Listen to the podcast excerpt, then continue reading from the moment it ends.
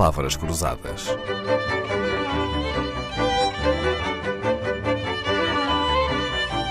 Porque quase tudo é uma questão de semântica. Com três letrinhas apenas se escreve uma das siglas mais simbólicas da democracia portuguesa. O SNS, Serviço Nacional de Saúde, foi criado em 1979. António Arnaud ficou para a história como o pai do SNS. Foi na qualidade de Ministro dos Assuntos Sociais do segundo governo constitucional formado pela coligação entre o PS e o CDS e liderado por Mário Soares, que criou o Serviço Nacional de Saúde. O SNS nasceu para assegurar o acesso universal e gratuito a cuidados de saúde. Até 1969, a assistência médica às famílias era feita por instituições privadas e serviços médico-sociais da Previdência. O Estado competia a assistência apenas aos mais pobres. O SNS evoluiu muito desde então e até passou a ser usado como uma bandeira ideológica e um argumento de retórica. Afinal, doutora Maria de Belém, o SNS é de esquerda ou é de direita? O SNS é de todos. Felizmente, hoje em dia, toda a gente considera que o SNS é indispensável. Mas deixe-me só introduzir uma pequena correção.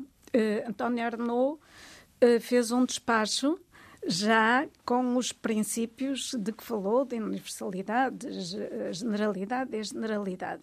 Mas foi depois, como deputado da Assembleia da República, penso que ele era vice-presidente da Assembleia da República nessa altura, que em 1979 apresentou o projeto de lei que cria, porque tinha que ser criado por uma lei da Assembleia uhum. da República, o Serviço Nacional de Saúde, que aliás esse diploma foi subscrito por pessoas uh, de, de, nome em Portugal e uma delas, uh, Manuela Alex também, e, um, mas posso dizer-lhe que o conceito de Serviço Nacional de Saúde até começou relativamente antes com aquela equipe liderada por Miller Guerra, na altura da defesa das carreiras médicas e de considerar uma ignomínia que as pessoas pobres não pudessem ter acesso ao mesmo tipo de proteção que tinham as pessoas eh, mais abastadas, digamos assim, ou que tinham qualquer regime de proteção social.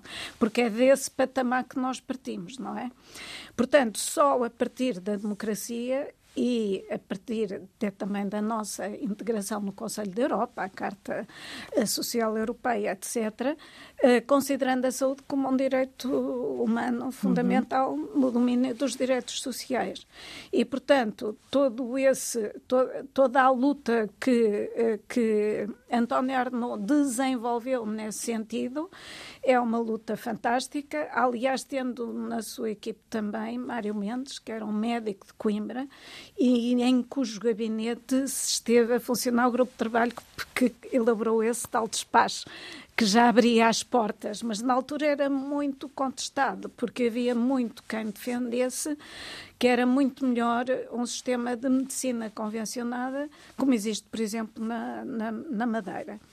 Uh, aquilo que se discutia na altura é que um Serviço Nacional de Saúde com o com, digamos, o figurino do Serviço Nacional de Saúde inglês, era mais sensível aos problemas das pessoas e era também menos dispendioso que o regime convencionado. O regime convencionado significa o Estado entregar a uh, significa passar o Estado ter privados... serviços próprios, mas também passar uhum. a privados grande parte dessa dessa prestação, uhum. que era aliás o que acontecia no tempo da previdência.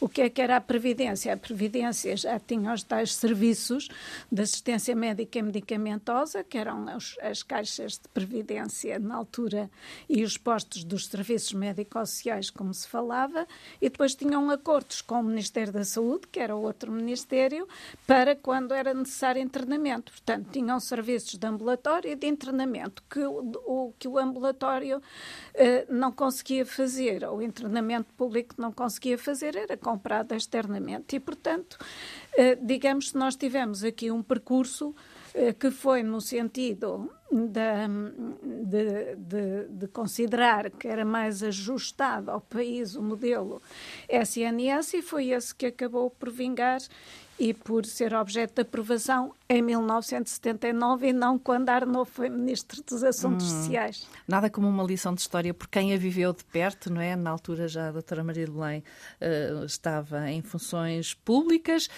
Agora, entre os que nos dizem que o SNS uh, eh, é um exemplo entre os países mais ricos e desenvolvidos e aqueles que nos dizem que o SNS é um serviço é um mau serviço que sai muito caro em impostos, onde é que a doutora Maria de se situa? Eh, eu situo-me no sentido de que o SNS é a joia da coroa da democracia, porque ele permitiu aquilo que é o artigo 1 dos direitos humanos, somos todos iguais em direitos e dignidade.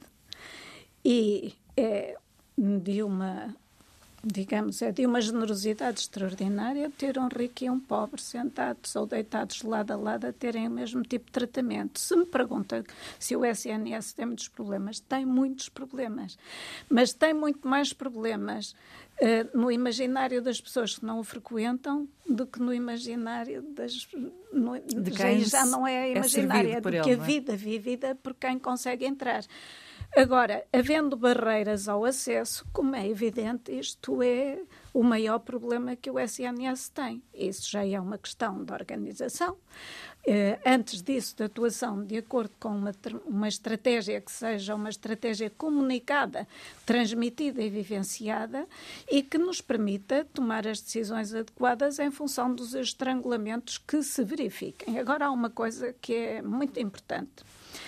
Apesar de nós sermos um dos países com mais pobres da União Europeia em termos percentuais, com mais pessoas em situação de exclusão, de privação material severa, eh, com condições muito difíceis de vida, porque temos trabalhadores pobres. Não é? Apesar disso, os nossos indicadores de saúde são equiparáveis aos dos países mais desenvolvidos da Europa. Isso significa que houve um enorme investimento do Serviço Nacional de Saúde.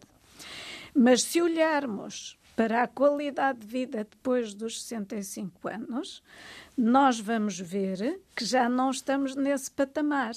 Enquanto a Suécia tem, imagine, 17, 18 anos de vida saudável depois dos 65 anos, nós temos 8, 9, anos de vida, o que significa, como temos uma esperança de vida à nascença tão elevada quanto eles, e uma esperança de vida eh, depois dos 65 anos tão elevada como eles, nós estamos a gastar imenso a tratar pessoas que era suposto não terem adoecido com aquelas doenças, eh, porque às vezes não é só uma, são várias doenças misturadas eh, que se agravam umas às outras, digamos assim, não é? E, portanto, nós temos que atuar antes disso. É uma coisa que se sabe hoje.